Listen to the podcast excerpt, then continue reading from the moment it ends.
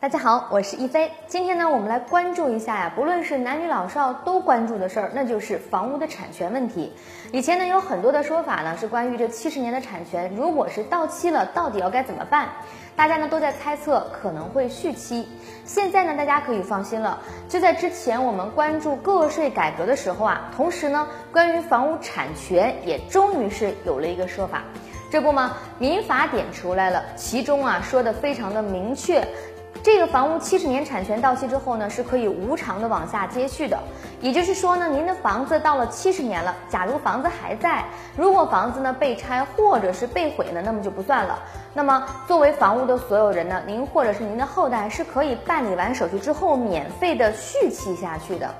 大家知道呢，这个房地产呢是包括两层面的，这第一层啊是你的房子的本身，而这第二层呢，则是房子下面的土地。房子有问题，那房子呢是我们自己的事情，这个呀物权法说的很明白。但是呢，土地是国有的，我们交了的七十年的土地出让金呢是包含在房价当中的，但是土地还是国有的，性质没有变。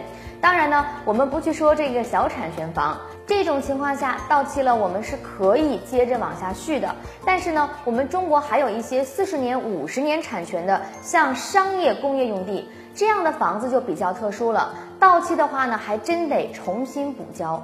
所以呢，比如说你买了一些商住房，呃，像这样的房子到期之后该怎么办呢？从目前这个趋势来看呀。大概率就是将来不仅要接着交税，而且呢要交新的土地出让金了。这样的话呢，也就真正的凸显出来，当时我们的国家为什么一定要把土地的性质划分的那么的清楚，商业、工业呢，然后还有综合以及我们最重要的住宅用地，为什么要划分的这么清楚？现在原因大家终于明白了吧？